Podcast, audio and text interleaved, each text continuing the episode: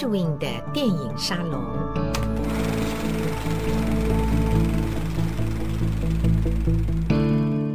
欢迎大家光临 Edwin 的电影沙龙。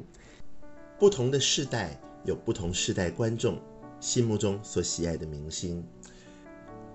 有这么一位，在每一个不同的世代里头，几乎你挑不出对他带有反感、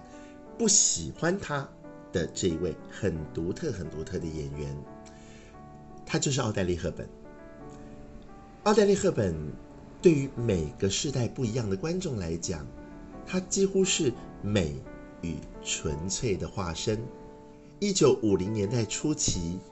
电影《罗马假期》把她捧为我们全世界观众心目当中那个逃跑了的小公主。《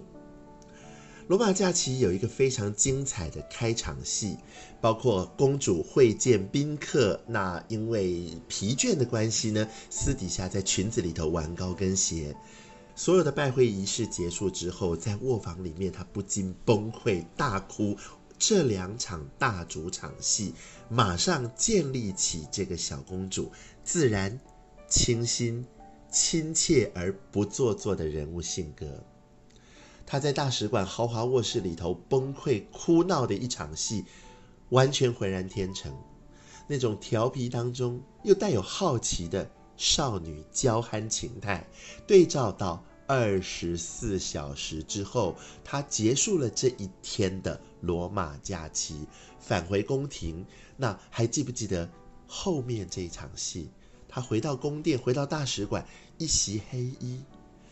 冰冷的。扛起了家国所赋予的责任，那个恢宏的气度，这个角色从一开始的少女公主到后面的女王，层次马上就立体成型。精彩的开场戏之后，《罗马假期》的电影重心转到了男主角身上。Edwin 觉得很特别的地方是，我这部电影居然。开始做作了起来。虽然我一直很喜欢格雷格莱毕克这位演员呢，但是在《罗马假期》里，无论是他的年纪、他的外形、他的身材、他的打扮，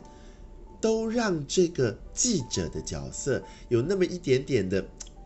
艾德文不知道该怎么说，有那么一点点的，呃，太端正、太耿直，少了这个角色本身需要的。油滑的感觉，少了这个角色本身需要的八面玲珑的这样子一个感觉，大外套硬汉脸，格雷格莱毕克本身的银幕形象就很巨大，人还没有开口，就先给观众一种粗粗笨笨的一种感觉啊，好像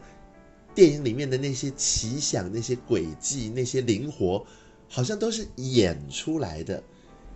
有人说呢，这个电影比较适合当时的卡莱葛伦来演呢。可是艾德文又觉得卡莱葛伦潇洒油滑，但是，但是他沧桑以及老练的感觉呢，比格雷格莱毕克还要再更多。和一个这么青春、这么鲜嫩的年轻女角搭配的时候，他比较适合守株待兔的互动关系，跟整个电影需要的轻盈的感觉。并不太相符，但话说回来啊，在那个时候的好莱坞，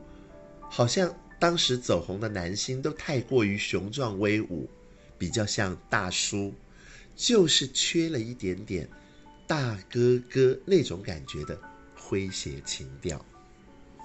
罗马假期》的电影曾经有人批评过，他的凿痕太深，真的，在优美的序幕之后。格雷格莱毕克这位记者发现了，哎，公主跑掉了，然后他自己房间里面睡着的那个年轻小女孩，原来就是公主。哦，在新闻社里面那几场戏啊，社长跟格雷格莱毕克一搭一唱，那简直就是老派的综艺节目的搞笑剧嘛！一连串的挤眉弄眼，实在是不忍卒睹。可是，这让一切的一切真的都聚焦。在奥黛丽·赫本身上，只要她一亮相，荧幕就发出闪闪光芒。这个闪闪光芒几乎可以化解所有的尴尬。除了赫本之外，另外一位就是饰演摄影师的 Eddie Albert，是全片另外一位大功臣。他的出现让奥黛丽·赫本和格雷格莱毕克之间的这个对戏，这个演的感觉，他让奥黛丽·赫本松了下来，顺势的不用再演，不用再扛了，顺势被格雷格莱毕克带戏，这也让毕克松下来和赫本。配戏，一方面是剧本的结构，一方面是大导演威廉·惠勒所下的表演的水磨功夫，当然还有赫本头的造型，还有纪梵希的为奥黛丽·赫本所设计的那一袭的轻松轻盈、活泼、诙谐而俏皮的白衬衫以及大长裙，整体的效果无与伦比。